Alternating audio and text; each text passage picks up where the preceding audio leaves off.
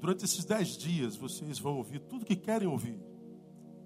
Vai ser uma bênção 2020. Deus vai te dar vitória, vai te botar por, cá, por cabeça, não por cauda. Deus vai te, Deus vai te, Deus vai te, Deus vai te. Você vai ouvir isso os dez dias. Eu não vim dizer isso. Por isso, é, nesse tempinho que a gente vai passar junto, eu queria emprestar do teu cérebro. Nós celebramos muito hoje. Agora eu queria cerebrar. Cerebrar. Quero que você pense comigo. Pense. Você acha mesmo que a gente constrói um ano de vitória com afirmações, com jargões? Vai ser assim, vai ser assado, vai ser... Não, não se constrói um ano assim. Não se constrói um ano só com declarações de vitória. A gente sabe que não.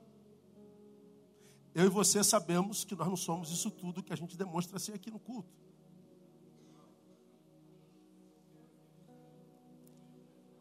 A gente não é tão crente assim, não. É. Por isso Deus não fala com esse ser que a gente é aqui. Isso aqui é um culto à fantasia. Deus se relaciona com aquele que a gente é quando não tem ninguém olhando para nós. Que é diferente desse aqui. Então, meu ano não vai ser em função do que eu faço aqui, mas do que eu faço com o que acontece aqui. Ah, esse culto foi uma bênção. Legal. O que você vai fazer com a bênção que recebeu nesse culto? É disso que vai determinar teu ano. E aí eu queria, eu queria emprestar do teu cérebro para a gente pensar no versículo que é um dos mais conhecidos da Bíblia Sagrada, mais conhecido da Bíblia Sagrada, que vem do Salmo capítulo 30, verso 5, que diz assim, ó: Porque a sua ira dura só um momento, no seu favor está a vida. Aí a segunda parte a gente conhece. O choro pode durar uma noite. Pela manhã, porém, o que? Vem o cântico de alegria. Repita comigo: o choro pode durar uma noite. Pela manhã, porém, vem o cântico de alegria. Acredita nesse texto também ou não? Vamos pensar um pouquinho? vou ser rápido, eu prometo. Eu acho que um dos maiores desafios impostos para os seres humanos desse tempo presente, esse tempo que chama hoje, um dos maiores desafios para nós cristãos é como lidar com o sofrimento que tão de perto nos assola hoje. A OMS acusa que o nosso país é o primeiro em transtorno de ansiedade do planeta. Primeiro no mundo, Davi. E a ansiedade, trazendo para um campo bem, bem, bem raso e bem, bem leigo, o que, que é? É a incapacidade que acomete um homem de viver todo o tempo que ele tem na vida. Qual é o tempo que a gente tem na vida? É o agora, nada mais. Nós não temos nem o hoje, nós temos o agora. O antes já passou e o depois não existe. O passado já passou e o futuro não existe. Tudo que nós temos é agora. O que, que a ansiedade faz? A ansiedade me tira do agora, me leva em preocupação para um tempo lá na frente que não existe. Meu Deus, será que vai dar certo? Será que eu vou conseguir? Meu Deus, será que. Meu Deus, será? A angústia. O tempo não existe, mas o sintoma do tempo que não existe já, já afeta o teu agora. O teu agora é afetado enquanto sintoma por um tempo que não existe. O que, que acontece? Você não vive esse agora porque está sequestrado lá pela ansiedade. Quando chega amanhã, você não viveu ontem. Chega no hoje vazio do que devia ter vivido ontem. E aqui chega agora, você está sequestrado ainda pelo futuro. Meu Deus, mas e, e se Jesus eu estou desesperado? Calma, não existe, irmão. Vive o agora, mas você não vive o agora. Quando chega amanhã de novo, você estava vazio daquele anteontem, está vazio de ontem, e você chega aqui depois de uma semana não vivida, um mês não vivido, um ano vivido, nós vemos o ser humano pastor, é um vazio. Pastor, passa amanhã é um vazio que me acomete, que chega a ser é, é, é, angustiante, parece que estão sufocando o meu peito. De onde vem esse vazio, pastor? É vazio, é vida não vivida. Por que, que eu estou vazio? Os agora não foram vividos. Por causa da ansiedade. Essa ansiedade te leva à depressão. A mesma OMS diz que nós somos o quinto em depressão no planeta. Tá aí, joga no Google, você vai achar isso. E a depressão nos leva no fosso do suicídio, que é uma epidemia mundial, um a cada 40 segundos. Por que, que a pessoa quer se livrar da vida? Porque a vida dela não tem vida, é um oco. Ele administra nada. Ele administra angústia. Então, o que muda essa angústia, esse sofrimento, não são declarações, não. Porque o suicídio é tão poderoso que ele já subiu ao púlpito. Pastores se matando no mundo inteiro. Muitos aqui presentes sabem o que é ansiedade, sabem o que é depressão. E sabem o que é suicídio, porque já tentou. Então eu gostaria muito que a nossa vida fosse o que acontece aqui dentro, mas não é. Esse culto acaba, a gente tem que voltar para a realidade. E cada um sabe da sua, amém ou não, igreja? Cada um sabe da sua. Então, para mim, a, o nosso maior desafio como cristão é como lidar com o sofrimento que tão de, de, de perto nos assola. Aí a pergunta para a gente refletir: o Evangelho? Nós somos evangélicos ou do Evangelho? O Evangelho veio para nos livrar da dor ou veio para nos capacitar para ela? Para que veio o Evangelho? Eu tenho ouvido gente dizer que o Evangelho nos foi enviado para nos livrar da dor. Eu pergunto: é possível viver sem dor? É possível viver sem sofrimento? É possível viver sem antagonismos? É possível viver sem angústia? Acha mesmo que é possível estar nesse tabernáculo, nessa carne e não adoecer? Acha mesmo que é possível passar por um tempo como o nosso, onde nós somos bombardeados por mais notícias o tempo inteiro e de quando em vez não nos sentimos um depósito de lixos emocionais não tratados? Um lixão de emoções que nos invadem que a gente muitas vezes não consegue dominar e que nos arrastam para onde querem. O Evangelho veio para nos livrar disso? Ou será que ele não veio para nos capacitar para isso? Até hoje, irmão, por muito tempo, a maioria dos cristãos só falam em vitória, vitória, vitória, vitória. Prosperidade, prosperidade, prosperidade, prosperidade. Pastor, como é que está? Como é que está, meu irmão? Oh, só vitória, só vitória, só nada. Só mentira, só mentira, só mentira. Ninguém vive só em vitória. Ninguém ganha sempre. Ninguém vê todos os sonhos sendo realizados. Não é assim a vida. A vida não é assim. Ela não é um discurso de vitória, ela é diferente. Uma vez perguntaram para C.S. Lewis: por que, que os cristãos sofrem? Porque quem perguntou tinha a ideia de que, porque nós somos cristãos, nós somos seres humanos diferentes dos que não são. E de que talvez nós nos tenhamos transformado em filhos prediletos de Deus. Só que C.S. Lewis sabia que Deus não tem filhos prediletos. Por que, que cristãos sofrem, pastor? A resposta de C.S. Lewis foi brilhante. Por que cristãos sofrem? Por que não sofreriam? Estando em Cristo, eles são os mais capacitados para lidar com eles. Na cabeça de C.S. Lewis, por misericórdia, todo sofrimento sobre a humanidade deveria vir sobre os cristãos. E não sobre quem não é cristão, porque eles não sabem lidar com isso. Aí vem esse texto, irmão. O choro pode durar uma noite, mas a alegria, o cântico de júbilo vem pela manhã. Esse texto nos ensina algumas verdades tremendas. Compartilho com vocês e a gente vai embora para casa. Primeiro, absoluta realidade dialética da vida. Dialética vem de diálogo, de duo. Dialético é tudo que é, é, é tese e antítese, é, É, a gente entra, sai, a gente sobe e desce, a gente vai e volta, engorda e emagrece, ganha, perde. É, a vida é assim. Tudo é assim. A vida é assim. O texto está dizendo: o choro dura uma noite, de manhã é alegria.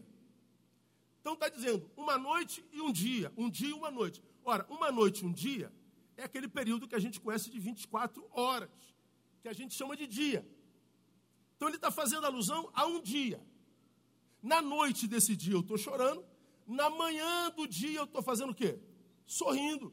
Então ele está dizendo que num período de 24 horas eu vivo dois sentimentos completamente antagônicos. Pô, mas peraí, pastor, num tempo tão pequenininho? É, porque a vida é assim. Não existe só choro, não existe só alegria. É dialético. Então eu gostaria muito de, como eu disse para a minha igreja no culto é, da vitória, no dia 31, de dizer que 2020 é um ano que vai ser um ano diferente dos outros. Só vitória. Não, não vai não. Esse texto diz que haverão noites ou haverá noites nas quais em 2020 você estará chorando.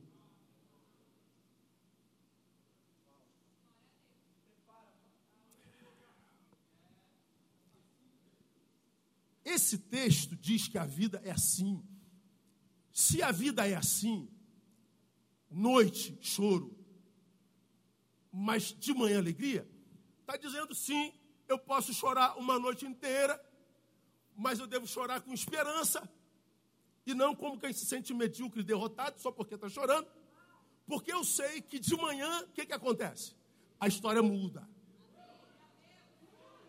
Então eu choro, não como quem se sente abandonado por Deus, não como quem se sente menor do que os outros, não como quem se sente derrotado, porque quem está em Cristo não deixa de chorar, chora diferente, chora com esperança, porque ele sabe que a alegria vem. É diferente. Não é que nós não choremos, é que nós choramos diferente.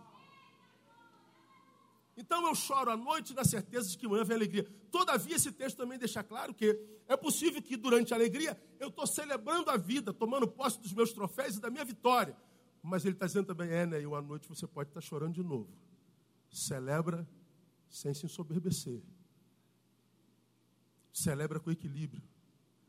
Não pensa que você é melhor do que todo mundo, só porque hoje você está em vitória. Continua dando glória ao teu Deus, porque você não receberia nada se não viesse dele. Então a gente celebra diferente. Então esse texto diz que a vida é dialética. Agora, se é assim, de onde vem a ideia para mim equivocada de que a vida perde o sabor, de que a vida perde sentido, de que, de que a vida não vale a pena quando o tempo é de choro, quando o tempo é de angústia? Por que tantos de nós abandona Deus porque a dor chegou, porque Deus não se importa? Onde é que está Deus? Quanta gente, irmão, ao longo dos meus 30, esse ano completo 30 anos de ministério, 30. Quantas pessoas nesses anos todos que estiveram em cultos tão celebrativos e abençoadores como esse, dizendo-se apaixonado por Deus, quando chegou o tempo da angústia, murmuraram, blasfemaram e apostataram. Porque acharam que a vida com Deus era só vitória mesmo que a vida com Deus era só alegria, que a vida com Deus era, não, era, não era dialética nem dicotômica, era pendente para um lado só. Não, não, não, a Bíblia não diz isso em lugar nenhum. De onde vem a ideia de que a vida não vale a pena quando a, o tempo é choro? Ora, de onde é, irmão? Primeiro, de alguém que não amadureceu o suficiente para entender que a vida é como de fato é, dialética. Aí eu digo, por que, que algumas pessoas acham que a vida não vale a pena? Porque dói, pastor? Porque não amadureceram para entender a vida como ela é, dialética. Ela é assim mesmo. Um dia eu estou bem, no outro dia eu estou mal. Num dia eu quero viver 200 anos, no outro dia eu não quero nem acordar. Tem dia, irmão, que eu estou apaixonado por Deus. E eu falo, eu vou ler a Bíblia toda hoje. Tem dia que eu acordo, olho para a Bíblia e digo, estou contigo e não abro. E não abro mesmo, não, irmão.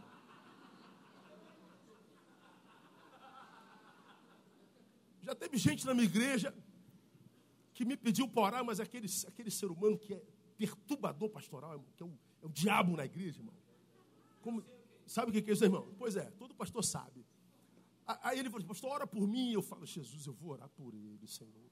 Aquele dia a gente está assim meio carnal. E a gente diz, Senhor, arrebata teu servo e leva ti. Orei por ele, orei, irmão? Pois é, orei por ele.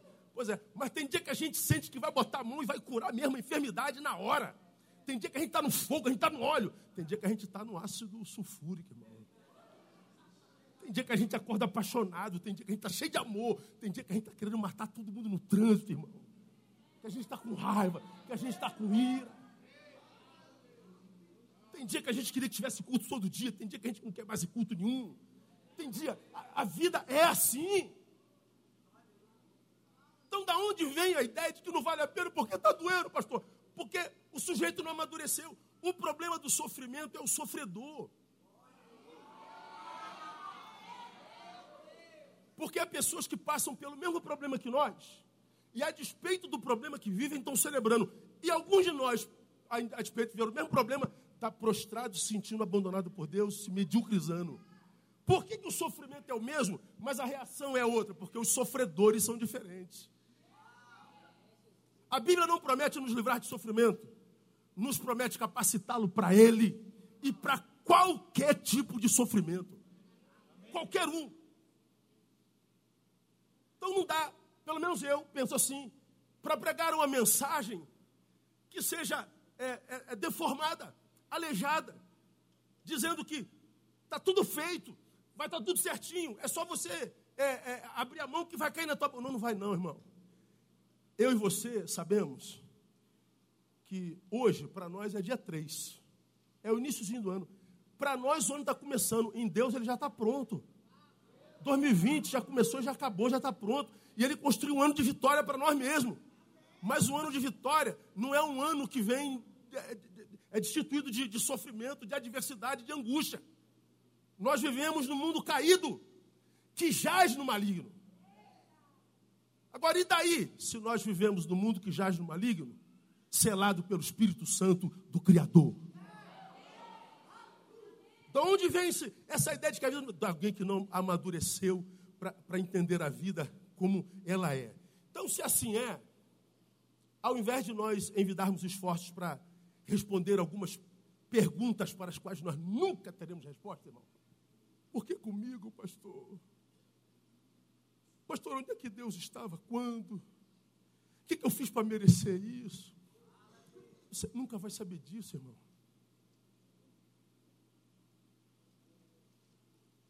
Alguns anos atrás, aconteceu no Rio de Janeiro, a primeira calamidade na escola pública, lá na Tasso da Silveira, em Realengo, a 600 metros da minha igreja. O camarada entrou na escola, você se lembra disso, matou 12 crianças.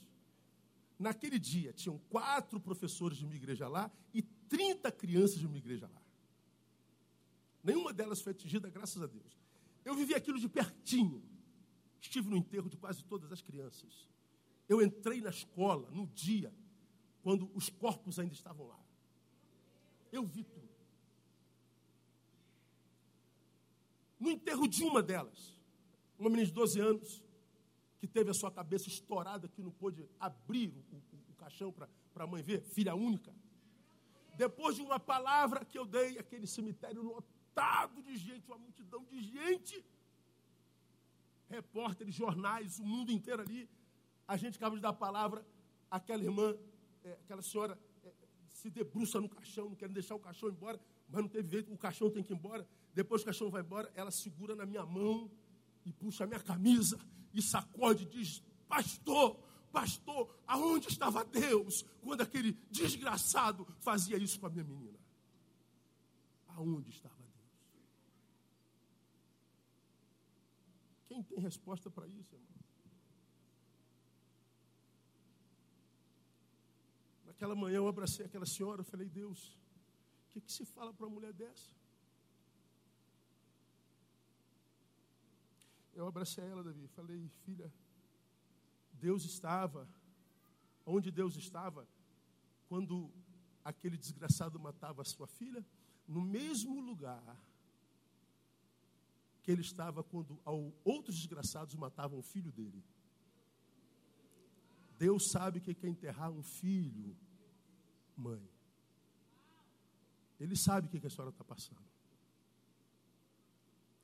E porque ele é solidário com a sua dor, eu sei que a senhora vai suportar.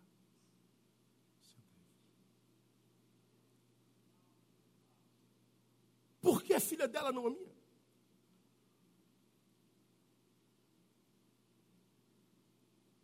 Oramos por 11 anos por uma menina na nossa igreja que tinha leucemia.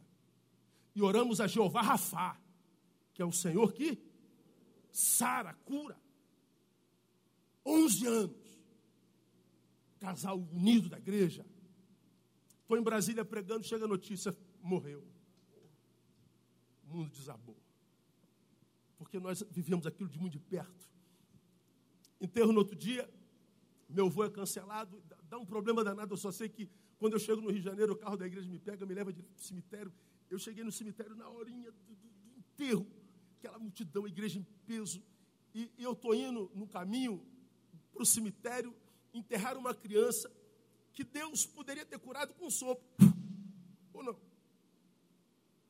que é leucemia para Deus? É um cisco no olho, irmão. A gente orar a Deus, sopra a Deus. Glorifica teu nome. É só um soprinho. Para nós é uma impossibilidade, mas para o Senhor. Deus levou a menina. E eu estou indo para o cemitério. Deus, o que, que eu falo no cemitério desse? O que, que palavra se dá para um momento como esse? Eu estou indo para o cemitério, meu telefone toca. Um, um, um, outro, uma outra ovelha da minha igreja, Marcelo, que é um procurador. Aí ele liga para mim, esbaforido, pastor, pastor, glória a Deus, meu filho nasceu, é perfeito. Ele estava quase passando pelo telefone para me dar um abraço, porque gravidez muito grave, muito, muito é, é, difícil, e a criança podia nascer com um monte de coisas e a mãe poderia se perder. A mãe não se perdeu e a criança nasceu perfeita. Ele estava feliz da vida. Eu falei, entendi. Cheguei no cemitério, aquela multidão, e eu pego a palavra e digo: Eu imagino que, como eu, existam muitos de vocês que estão pensando: Poxa, Deus não podia ter curado essa criança. E se ele podia, por que, que não curou, meu Deus do céu? Quando eu olho para esse caixãozinho no cemitério, eu tenho a sensação de que Deus é mau. Aí tu via as cabecinhas, é verdade, Deus podia ter curado. É, podia. Agora, aqui no cemitério, eu tenho a sensação que Deus é mau diante de um corpo de uma criança. Agora, deixa eu contar para vocês. Eu vinha de lá para cá, meu telefone tocou, de uma criança que acabou de nascer nesse exato momento no hospital tal. Vamos imaginar que todos nós saímos daqui do cemitério onde está o corpo de uma criança, onde nós temos a sensação de que Deus é mau, e nós fôssemos para o berçário onde está aquela criança perfeita que nasceu agora. Ora, se no cemitério, diante do corpo de uma criança, Deus é mau, o que Deus é num berçário onde uma criança nasceu perfeita? Deus é bom. Mas se a criança morreu na mesma hora que outra nasceu, Deus é bom ou Deus é mau? Porque nós temos a ideia equivocada de achar que Deus é a proporção do que acontece conosco. Ou não é assim? Casei depois de 35 anos de idade. Deus é bom.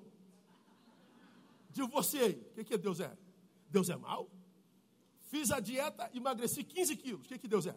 Maravilhoso. Engordei 15. O que, que Deus é? Deus é mau? Passei no concurso, Deus é bom. Fui reprovado, Deus é mau. Comprei meu carro, Deus é bom. Roubaram, Deus é mau. Deus é bom ou Deus é mau, afinal de contas?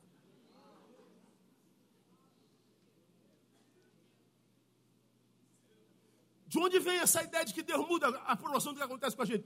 De alguém que envelheceu, mas não amadureceu no Evangelho. E que não sabe quem Deus é de fato. Irmãos, eu digo que eu tenho muita pergunta para fazer para Deus quando eu chegar no céu. Ah, tem, irmão. Senta aqui, velho. Troca uma ideia aqui. Se eu entender essa parada aqui, que eu sou burro demais para entender isso. Mas a pergunta mais, mais especial para mim é como que sendo tu tão grande, conseguiu amar um ser tão pequeno como eu? O que mais me intriga em Deus não é o que Ele permite acontecer conosco de mal é o que, que ele viu em mim e você para nos amar tanto, irmão. Tem dia que você se acorda, acorda se odiando, irmão. Já acordou algumas vezes com raiva de si mesmo? Já teve vontade de morrer? Já teve vontade de matar alguém, irmão? Já teve raiva da vida? Pois é. Deus nunca sentiu raiva da gente. é amor puro, pleno, E haja o que houver conosco, é bondade de Deus. Por que, que a vida não vale a pena se a dor chegou? Porque eu não amadureci. Porque a vida é, é algo que vai para além da dor e vai para além da alegria. A bênção é ser. E se nós somos na presença dele, que venha alegria, vamos celebrar. Que venha tristeza, nós estamos preparados para ela. Eu não sei o que que 2020 prepara para mim.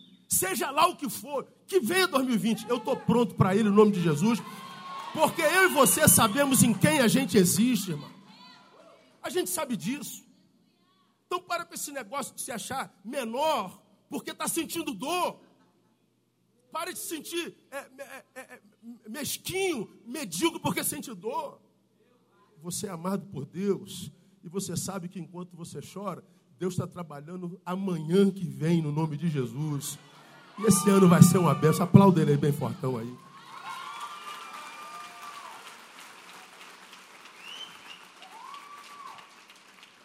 Por outro lado, Davi, isso devia levar a gente a pensar que tipo de crente nós temos formado nas nossas igrejas. Porque a igreja, irmão, grava isso. Não é pousada, é escola.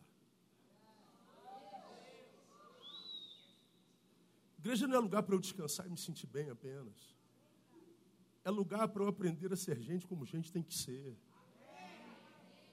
é lugar para me ser capacitado para a vida, para ouvir as verdades de Deus. Igreja não é terra de massagista, é lugar onde nós somos treinados para a vida. Então não poupe verdade para o teu rebanho, não, cara. Não tenha medo de perder gente.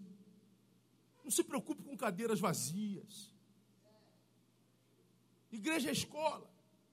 De onde vem a ideia de que a vida não vale a pena? Ah, irmão, de alguém que não amadureceu. Então, o que, que eu, eu profetizo para os irmãos em 2020? Maturidade em Jesus de Nazaré.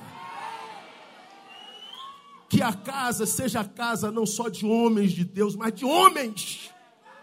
Não de mulheres de Deus, mas mulheres. Gente madura. Que diz: vem 2020, eu estou pronto para você. É assim que é a vida. De onde vem? O que, que a gente aprende mais nesse texto, irmão? Segundo, de onde vem a ideia de que a vida não vale a pena se ela dói? De alguém que acreditou, de novo, equivocadamente, que existe algum estágio perene nessa vida dialética. Não existe perenidade na dialética, na vida dicotômica. E o texto é enfático ao falar sobre isso. O texto diz que nós todos somos uma eterna e ininterrupta desconstrução. E ao mesmo tempo um eterno vir a ser. Olha o que o texto está dizendo. O choro pode durar uma noite. Mas de manhã vem o quê? Então eu sou alguém que estou chorando, mas eu sou um eterno e ininterrupta desconstrução. Eu sou um choroso que está sendo desconstruído, porque de manhã vai nascer o jubiloso. Então, enquanto eu choro, eu sou um choroso se preparando para o júbilo. Então, eu sou um choroso desconstruído e um jubiloso a vir a ser. Dá para entender isso? Ao passo que, se eu estou vivendo amanhã jubilosa, eu também eu sou um jubiloso sendo desconstruído. É possível que logo mais à noite eu esteja o quê? Chorando. E daí? É isso que o do Evangelho tem que entender. Que a vida é assim mesmo. Ninguém sorri para sempre. Ninguém chora para sempre. Na vida nós estamos em mudança o tempo todo. Irmão, dá uma olhadinha na foto da sua identidade, por gentileza, irmão. Você vai ver o que, que você era, irmão. Está amarrado em nome de Jesus, né, irmão. Fala a verdade. A gente está mudando o tempo inteiro. A gente está em mudança o tempo inteiro. O, graças a Deus por isso, graças a Deus por isso. E a gente em Cristo, a gente envelhece muito melhor, né? Fala a verdade, irmão. Ah, eu completei 53 anos a, em agosto. Aí um garoto da, minha igreja lá, está comigo falou assim, pô, pastor, tá velho, hein, pastor? Eu falei, é, eu envelheci, quem garante que tu vai, né, irmão? Ô, pastor, pegou, pegou, pegou pesado. E, digo mais, hein, não, volto um ano na minha vida. Um ano.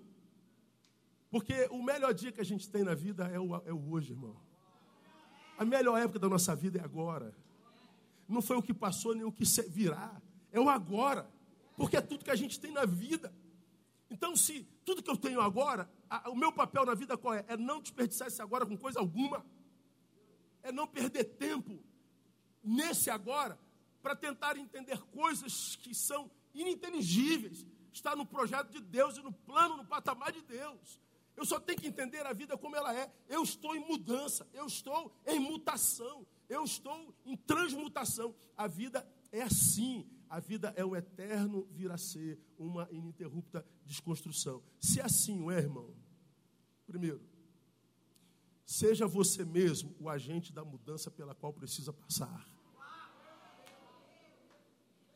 Não está feliz com a vida, não? Pastor, eu não estou bem. Não tente mudar o mundo porque você não tem esse poder. Mude você mesmo. A forma como você se relaciona com ele. Há um texto na Bíblia que para o qual a gente não atenta assim profundamente, lamentavelmente, que é Romanos 12, 1.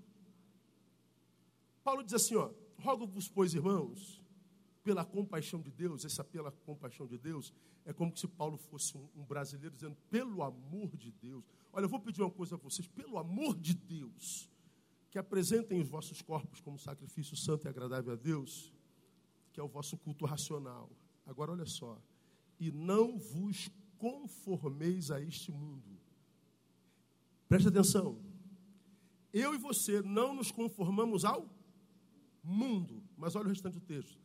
Mas transformai-vos pela renovação da vossa mente. O que, que a gente tem que mudar? É o mundo? Não, é a gente, gente. Para de tentar mudar os outros. Para de tentar mudar o mundo. Para de tentar mudar as coisas. As coisas são assim. A Bíblia diz que os, os homens irão de, de, mal a pior, enganando e sendo enganado. A Bíblia diz, segundo Timóteo capítulo 3, que os últimos tempos seriam penosos. Por causa da biografia do homem do tempo do fim, esse 2 Timóteo capítulo 3, você vai ter ideia de que foi escrito hoje de manhã. E por causa do que nós nos tornaríamos, a nossa vida seria penosa, ou seja, como quem paga uma pena. Livres, todavia, sem possibilidade de viver a liberdade plenamente. Porque muitas coisas nos bloquearia por causa disso.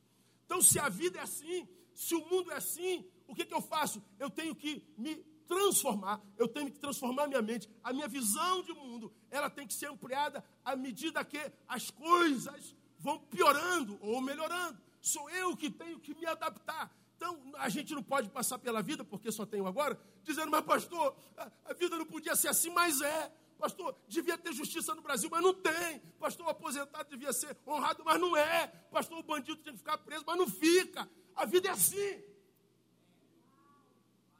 Eu queria que todo mundo que cometesse crime fosse preso. Mas não, o cara pega o carro, ele bebe a noite inteira, ele vai dirigir a 200 km por hora na avenida, ele atropela a, a idosa de 70 anos, vai embora. Se apresenta dois dias depois, vai na delegacia, dá depoimento, faz o que com ele? Sai pela porta da frente. E não acontece nada. E a gente fica com ódio.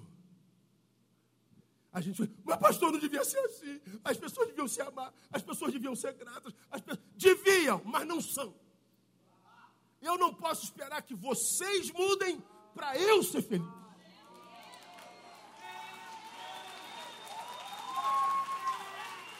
Você não pode esperar que o mundo mude para ser feliz. Você pode ser feliz sem que o mundo, mundo mude. Porque acontece aqui, ó. Seja você a transformação pela qual precisa passar. Se você não amadurece para ser o agente da própria mudança, acontece com você o que acontece com grande parte dos cristãos da nossa geração. Quando bate no mundo, a sua subjetividade é diluída no todo. Cadê o sujeito? Sumiu. Cadê a identidade de Cristo no guri? Sumiu. Ele foi diluído na universidade. Ele foi diluído no contexto social no qual ele existe. Cadê a identidade de Cristo no moleque? Cadê aquele adorador do culto de quinta-feira, das primícias? Cadê aquela paixão toda do domingo?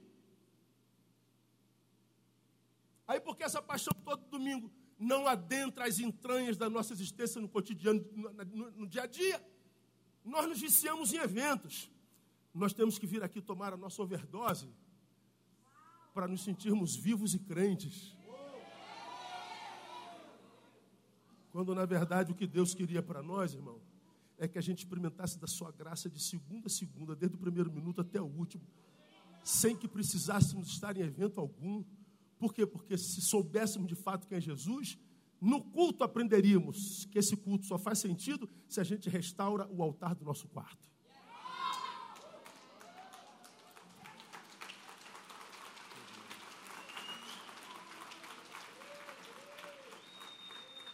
Quer um ano de bênção? Seja você o agente da transformação pela qual precisa passar. E a primeira coisa que você precisa fazer é restaurar o altar do teu quarto. Porque nós não receberemos de Deus mais do que aquilo que a gente busca dele no quarto. No quarto, no secreto do nosso quarto. Então, uma mudança que eu acho que nós precisamos passar. Sair desse ser coletivo para o ser subjetivo. A coletividade é bênção. É o corpo de Cristo reunido. É o que ele revela para a sua igreja, revela aqui mas nem sempre o que ele tem para o membro dessa igreja ele revela aqui, ele revela no quarto. Então nós precisamos mudar? Precisamos. Então eu preciso me adaptar. O tempo é assim, o tempo é dialético, o tempo é injusto. E o que, que eu posso fazer? Renovar minha mente para que esse tempo não me, não, não, não me sequestre. Preciso ser de Deus no meio dele. Mas, segundo, e entenda que adaptação é melhor do que deformação. Então adapte-se. Com isso eu estou dizendo, como eu, como eu acabei de falar, não adianta chorar a mudança pela qual passa essa geração. Eu, eu poderia falar isso aqui, irmão, de, de, experiência própria.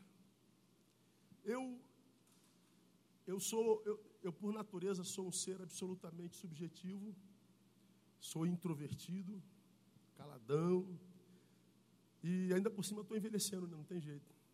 Eu tenho uma filha de 28, está de 24. Minha filha tem um rastão que vem até aqui. Aí tem um piercing no nariz. Outro aqui. Bióloga. Símbolo da biologia no braço todo. Aí eu vi a minha filha se pintando, Jesus amado, na minha época. Eu ia falar, está repreendido em nome de Mas minha filha não vou repreender, não. Jesus. Aí eu falei, Jesus, eu estou ficando velho, meu Deus. Minha filha, faz isso não, minha filha. Qual é, pai? Bobagem, pai. É, Deus olha para o coração. Falei, é verdade, minha filha vai lá, ama Jesus tal. Eu vejo essas mudanças, irmãos. Ah, e essa é bobagem, de corpo é bobagem. Mas, por exemplo, uma geração absolutamente mimimi, frágil como uma bolinha de sabão. Você pode dizer nada que magoa. Talvez aqui em Goiânia seja outro nível de crente. Né? Agora, para o Rio de Janeiro, irmão, qualquer coisa magoa. Eu chamo de os crentes magoáveis. Não é MacGyver. Vocês não conheceram MacGyver. Seus pais conheceram MacGyver. Tu conheceu MacGyver, você, irmão? MacGyver era um detetive que tinha um programa na televisão que o cara não morria de jeito nenhum, irmão. O cara não morria. Chegava uma hora que a gente torcia para ele morrer, porque o cara não era uma mentirada danada que o cara não morria o camarada, tu botava ele dentro de um contêiner de aço inox, soldava, botava pedra, jogava no fundo do mar. Agora, agora ele vai morrer. Nada, ele achava um clipe. Ele achava um clipe, irmão. Ele conhecia umas fórmulas loucas que ele usava poeira para fazer pólvora. E com um clipe ele fazia um maçarico. Ele saía do fundo do mar, irmão. Um negócio de maluco. Não, hoje nós temos crentes magoáveis você é, é cheio da unção, mas se você chamar atenção pela primeira vez, vira teu inimigo. Vou embora dessa igreja, estou magoado. São os magoáveis, magoei. Vou embora desta igreja. Ninguém reconhece o meu trabalho nesta igreja. Pois bem, esses crentes que envelhecem, mas não amadurecem, eles nunca conseguirão receber de Deus aquela coisa grande que Deus tem preparado para ele. Porque primeiro eu preciso mudar para intentar receber o que Deus tem para mim. É como é, as, as criancinhas estavam aqui, vamos imaginar que nós temos uma criança que, que nesse dia está fazendo dois anos de idade. E a gente quer dar um presente para essa criança. Aí tu pega uma nota dessa aqui de 20 reais. Eu não sei nem o que esse dinheiro está fazendo, depois vocês me expliquem. Ah. Aí eu, eu dou uma nota de 20 reais para o moleque. É, depois vocês me explicam.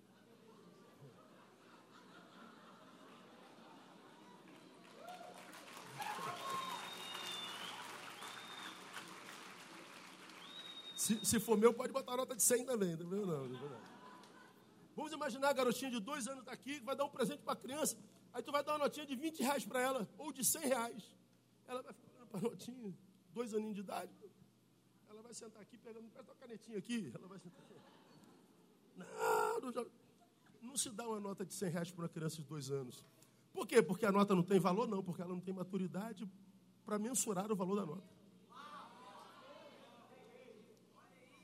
Agora bota na mão do garoto de 15 anos. Deus tem coisas gigantescas para você em 2020? Claro que tem. Mas você já amadureceu para receber, não? Já se acha mesmo homem de Deus, uma mulher de Deus? Ou só alguém que canta uma musiquinha para ele? Cada um sabe de si. Que o ano em Deus já está pronto, tá? Agora, eu estou pronto para receber o que Deus tem para mim? Estou pronto quando eu me torno num bom sofredor, num bom perdedor. Porque nesse tempo de vitórias e derrotas, ganha quem sabe perder. Porque se a gente perde, sofre, sofre com esperança, porque amanhã é dia de dupla honra, é de júbilo. Não vou ficar perguntando onde é que está Deus, porque Deus, não, isso é coisa de menino. Então sai daqui nessa noite dizendo, Deus, eu quero ser um homem em ti. Eu quero viver a experiência de Paulo. Paulo é um assassino de menino. Ele quem disse, quando eu era menino, eu andava, eu sentia, eu falava com o menino, mas quando eu cheguei a ser homem, acabei com as coisas do menino. Eu matei o menino em mim. O que Deus tem tem para homem, gente. Então termino. Dois últimos conselhos. Dois últimos.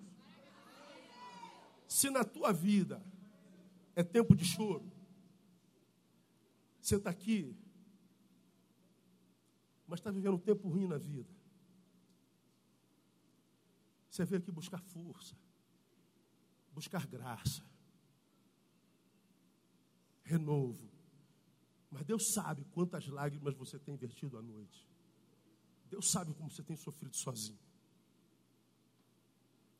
Chore, mas chore com esperança, porque você aprendeu hoje que ninguém chora para sempre. O próximo estágio é alegria. É como a música do Marquinho. Toda dor é por enquanto. Do Marcos Almeida. Chore com esperança, irmão. Esperança por quê? Porque a alegria vem. Não tem jeito, ela vem. Chore, segundo, com gratidão. Por quê? Porque você tem esperança para chorar.